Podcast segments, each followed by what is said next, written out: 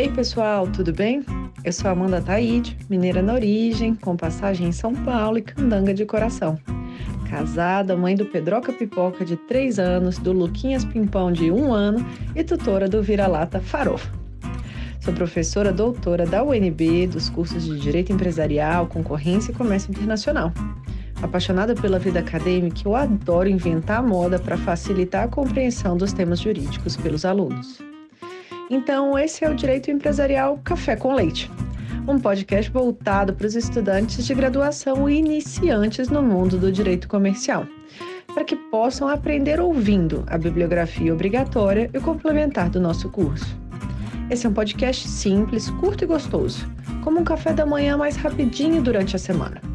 Convidarei os próprios autores ou comentaristas dos artigos acadêmicos, capítulos ou trechos de livros essenciais para a compreensão do direito empresarial, para que os alunos da graduação em direito possam conhecer e se apaixonar pelos principais autores do direito privado no Brasil. Como será um podcast voltado para os alunos da graduação, os episódios serão divulgados durante o semestre letivo da UNB Durante as férias, faremos uma pausa para preparar o próximo semestre e também os novos episódios. Então, vamos comigo para a próxima xícara de café com leite?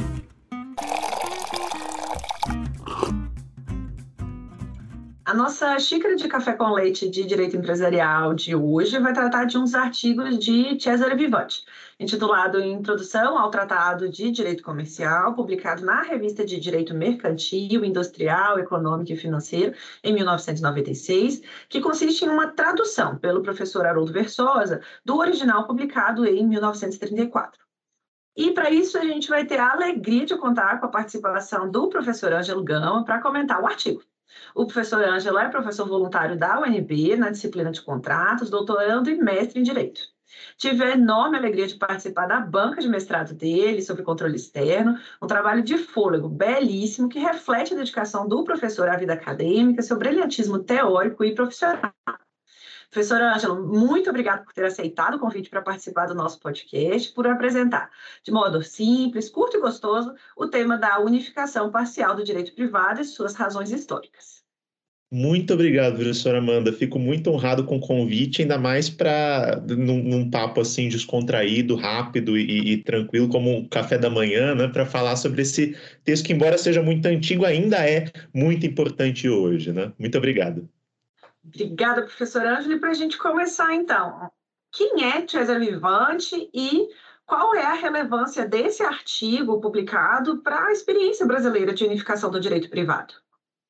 Perfeito. O, o, professor Cesare Vivante talvez seja o, o, o grande comercialista né, do século XX, um dos comercialistas talvez mais influentes e o grande fundador da doutrina contemporânea, moderna, né, de direito comercial na Itália, e que tem uma influência muito grande não só no direito comercial italiano, mas no direito comercial brasileiro. Seja porque ao trabalhar, né, e, e, o texto tem tudo a ver com isso, ao trabalhar nas discussões, nas comissões, ele presidiu né, as comissões de reforma do Código Comercial italiano no final do século XIX, começo do século XX, ele construiu boa parte das reflexões a respeito da codificação uh, comercial nesse período, e que, que, são discussões que repercutem até aqui. Né? O professor Cesare Vivante ele é, é um autor uh, relativamente antigo, ele é nascido em 1855, ele morre em 1944, mas ele ganha um destaque muito grande, principalmente a partir do momento em que ele passa a ocupar a cátedra né, de Direito Comercial na Universidade de Roma, e que ele foi professor titular da Universidade de Roma por mais de 30 anos, até que ele se aposentou. E ele tem uma influência muito grande sobre o direito brasileiro também, porque o sucessor dele nessa cátedra foi Túlio Ascarelli, que tem uma, uh, enfim, esteve no Brasil, no Lago de São Francisco, e teve, até hoje, tem uma influência muito grande na, na própria formação do direito comercial brasileiro. E a relevância do Vivante, para além de ser um grande comercialista, de ter basicamente sistematizado a principiologia que a gente tem até hoje de direito comercial, que repercute no, nos próprios autores brasileiros, ele participou primeiro das discussões sobre unificação do direito das obrigações, unificação do próprio direito privado, e participou dos debates mais originários, talvez, sobre a pertinência né, de nós unificarmos o direito privado, ou seja, será que existiriam princípios comuns que uh, motivariam a, a, talvez a redução da complexidade do sistema jurídico uh, uh, privado, seja processual, seja material, porque você tinha toda uma estrutura né, de tribunais de comércio e a própria cisão do direito das obrigações gerava uma certa complexidade a mais com, com relação ao que a gente tem hoje, estrutura muito semelhante com, que, com o que a gente tinha Uh, no Brasil até pouco tempo atrás. E é, é interessante acompanhar a trajetória do Vivante, porque ela é basicamente um exemplo da trajetória dessa discussão. Porque ele primeiro defende a unificação, depois ele pensa: olha, que é isso que a gente vê no texto, né? Olha, talvez não tenha tantas semelhanças assim, talvez as diferenças sejam mais relevantes. E é uma discussão que até hoje a gente tem no Brasil, Uh, mas que na época já era muito presente, talvez até antes, né? A gente tem Teixeira de Freitas discutindo isso mais ou menos na, na metade ali do século XIX para saber se seria pertinente uh, essa unificação, será que existiriam princípios comuns? Uh, e, enfim, e hoje a gente volta a discutir isso, não necessariamente para desunificar o direito das obrigações, mas para discutir, será que valeria a pena nós trazermos para um diploma autônomo o direito comercial, considerando toda a sua autonomia e considerando talvez a superação de algumas das discussões que motivavam esse debate antigamente. Né? Professor Ângelo, super interessante esse contexto inicial, porque eu acho que ele mostra um pouco dessa discussão mais ampla sobre argumentos pró e contra a unificação do direito privado e justamente essa mudança de posicionamento do autor ao longo do, texto, do tempo.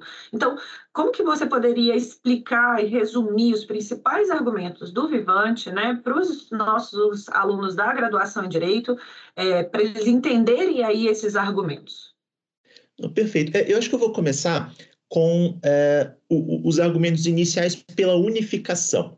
Né? Porque é, eu acho que esses argumentos dizem respeito muito a um contexto histórico específico, e quando a gente vai trazer esses argumentos para cá, a gente necessariamente precisa contextualizá-los sob pena de incorrer em alguns anacronismos, né? porque era muito interessante discutir unificação do direito privado uh, no começo do século XX, porque você estava ali uh, com as discussões do Código Civil alemão, mas principalmente do Código das Obrigações suíço, que ele uh, o Código Suíço de 1911, né, que de fato é, unifica as obrigações, é, unifica o direito das obrigações, ou seja, antes nós tínhamos de obrigações civis obrigações comerciais, e como eu disse, né, toda uma sistemática procedimental burocrática associada a essa cisão, e que mostrava que talvez esse caminho fosse uh, uma opção interessante para descomplexificar um sistema que já vinha se tornando excessivamente burocrático e excessivamente assentado na ideia do, nas ideias jurídicas do século XIX e tudo mais, de, de tal maneira que aquela época já não parecia tão conveniente uma separação tão clara, tão, tão formal e tão dura, né? E o, o, o Vivante ele chega eh, a, a, defender, até no final do século XIX, que não teria diferenças teóricas tão grandes a ponto de você cindir direito civil e comercial. Claro, existem diferenças claras, mas não necessariamente a ponto de eu ter dois códigos diferentes, duas principiologias diferentes e que geralmente eram feitas em prejuízo do direito comercial. Que ao mesmo tempo em que você tinha uma sofisticação muito grande, nas, enfim, na dogmática de direito civil, uma pretensão científica, né, que, que diz muito respeito às ideias da época, é, o direito comercial ficava um tanto quanto empobrecido, né? aquele direito uh, dos comerciantes muito ligado à prática e a teoria ficava um pouco de fora. Então, seria interessante talvez que o direito comercial se aproveitasse desse desenvolvimento uh, pra, da, da teoria do direito civil e tudo mais. O que é algo muito parecido, eu mencionei Teixeira de Freitas, é muito parecido com o que ele falava. Inclusive, no, no livro dele, bastante conhecido, do Aditamento ao Código Comercial, é, quando ele vai comentar as disposições sobre contratos, ele fala: olha, isso só está aqui porque acharam conveniente que, que, se falasse de contratos comerciais aqui, porque não tem nada a rigor que diferencie contratos comerciais de contratos civis. Isso a gente pode colocar em perspectiva, evidentemente, hoje. Mas uh, O que vai mudando na ideia, nas ideias do Vivante, que a gente vê no próprio texto, é que ele vê que, bom, talvez essas diferenças, inclusive teóricas, sejam bastante importantes, na verdade. Talvez seja mais importante marcar essas diferenças do que acabar com elas porque é, e ele aponta que existe não só uma diferença de principiologia, mas uma diferença de metodologia na elaboração de, de um código civil para um código comercial. Ou seja, enquanto o direito civil, e lembrando, esse é um raciocínio da época, né, e muito consequência de toda aquela discussão de escola histórica, um pouco anterior, jurisprudência dos conceitos, enfim, a própria discussão do Código Civil alemão, ou seja, de que o direito civil teria essa pretensão científica, essa uh, construção de conceitos dentro de um sistema lógico e que uh, um sistema fechado, né? Ao mesmo tempo em que o direito comercial não. Seria pouco conveniente que o direito comercial se apegasse a esses conceitos fechados, já que ele precisa necessariamente beber da, da prática. Ou seja, uh, e ele fala, inclusive, no texto, nessa parte eu acho bem interessante, que, ao mesmo tempo, uh, enquanto nas comissões de elaboração de códigos civis você chama grandes juristas, nas comissões de elaboração de código, códigos comerciais você chama juristas, tudo bem, mas você chama comerciante. Né? Ele fala homens de negócios, inclusive. Então, você precisa necessariamente ter esse debate com a prática. E, e ele começa a trabalhar com algo que a gente discute até hoje, que é a existência de uma principiologia própria dos contratos empresariais. E a gente vê, na introdução ao curso de direito comercial, a gente sempre vê o princípio, por exemplo, do cosmopolitismo, né? Diferentemente do direito civil, que precisa ser necessariamente nacional, eh, o Código Civil enquanto constituição do indivíduo, né? Ou seja, eu preciso uh, ter uh, noções extremamente associadas àquela realidade em que você vive, então o Código Civil precisa ser nacional, segundo o Vivante. E o Código Comercial não, ele precisa ser internacional, precisa ter a pretensão, inclusive, de universalização. Ele encaminhava uma tendência muito próxima do que até hoje se fala em teoria jurídica comparada, em direito comparado, que é a, a, tendência de convergência dos sistemas jurídicos. E a gente vê todas essas iniciativas, Unidroit, é, é, a iniciativa de Código Civil Europeu do, dos anos 90, que diziam todas, uh, tinham todas relação com essa ideia de que, em algum momento, os sistemas jurídicos convergiriam até em virtude da, desse. Talvez falar em globalização na época do Vivante seja um, um anacronismo também, mas em virtude dessa tendência né, de, de, de, de globalização, vamos, vamos dizer assim. E a repercussão disso nas discussões sobre uh, codificação do direito comercial hoje são muito claras. Ou seja, talvez a gente não enfatize tanto assim o cosmopolitismo, embora isso ainda seja evidentemente importante, mas a gente fala que, bom, existe um âmbito de autonomia privada no direito comercial, Uh, e um, um, conjunto de, não só de usos e costumes, mas um conjunto de, de, de práticas para contratação, práticas associadas à contratação, e que precisam estar relacionadas a um, um conjunto de normas, ou um conjunto interpretativo, de normas interpretativas, talvez, que seja dinâmico e consiga, que consiga se alterar com base na dinâmica de mercado e que consiga, uh, portanto, acompanhar todas essas alterações sem necessariamente você ter grandes alterações é, é, no, no, direito positivo, mas você precisa de um direito flexível. Né? E o próprio Vivante já falava isso. Agora, não, eu não diria que o racio...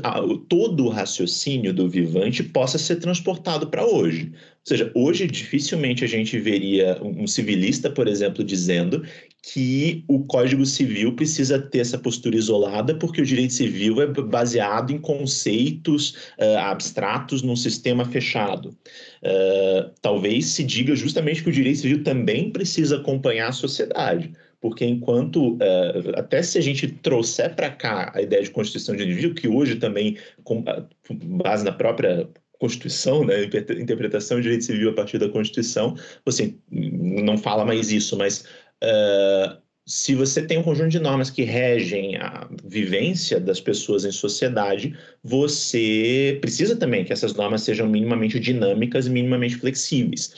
Mas ainda assim se verifica muito claramente a o, o cara, a, a, distinção entre os âmbitos dessas normas. Né? A, o, conjunto de relações que nós temos na nossa vida civil é diferente do conjunto de relações que se tem no meio empresarial, justamente porque o direito comercial se pensa a partir da lógica de mercado, ou seja, da ideia de mercado que antecede todas essas relações. A gente já encontra, talvez não necessariamente com essa terminologia, mas a gente já encontra isso lá no Vivante e aqui, como agora, inclusive, a gente continua discutindo uh, o novo Código Comercial, os projetos de novo Código Comercial, são justamente essas discussões que vêm à tona, de que talvez seja o momento, com base nessa principiologia autônoma, que a gente consagre esses princípios num código comercial. E essa perspectiva bastante atual, né, de discussão do novo Código Comercial, então, ela claramente, né, conversa com esse artigo de 1933, de 1934. Então, eu queria que você apresentasse aí para os nossos alunos, Ângelo, se possível, essa é, como que está? Em que pé está essa discussão? De onde vem essa discussão de um novo código comercial? É, e como que, que isso conversa com o nosso tema dessa conversa de hoje? Pois é, essa é uma discussão que é, realmente é extremamente atual. Né? Nós vemos uh, dois projetos de código comercial, nós temos dois projetos de código comercial tramitando, um na Câmara e outro no Senado. Enfim, com comissões de juristas formadas e que levaram diversos, trouxeram pra, aqui para Brasília, né, diversos juristas, inclusive, para discutir como que uh, a gente poderia formatar esse código comercial. Nós vimos várias versões circulando, né, várias, umas mais longas, outras mais curtas, mais detalhadas, mais analíticas e tal e são uh, discussões ainda em andamento, né? Ora, um projeto anda mais do que o outro, ora outro caminha mais, mas tem, uh, houve, enfim, com a pandemia, todos esses encontros foram uh, interrompidos, né? Mas em 2019 já havia se formado uma nova discussão conduzida pelo professor Fábio Lua Coelho, é, e, e, já houve outras discussões anteriores, a professora Ana Frazão participou, houve uma anterior com o ministro uh, João Otávio Noronha também, o professor Fábio Lua sempre participando também, e que justamente buscam, de alguma maneira, sintetizar essa principiologia. Né? Agora, certamente que não são é, questões incontroversas. Né? Nós temos uma divisão bastante clara entre os comercialistas sobre uh, a, a não só o conteúdo dos projetos de código comercial, mas a própria pertinência de um código comercial hoje.